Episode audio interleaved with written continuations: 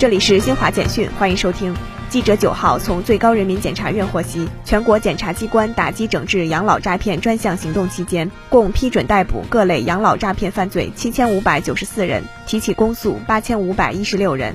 由中国贸促会主办、中国国际商会承办的中国中北美洲及加勒比地区国际贸易数字展览会九号在线开幕，助力外贸企业开拓中北美洲及加勒比地区市场。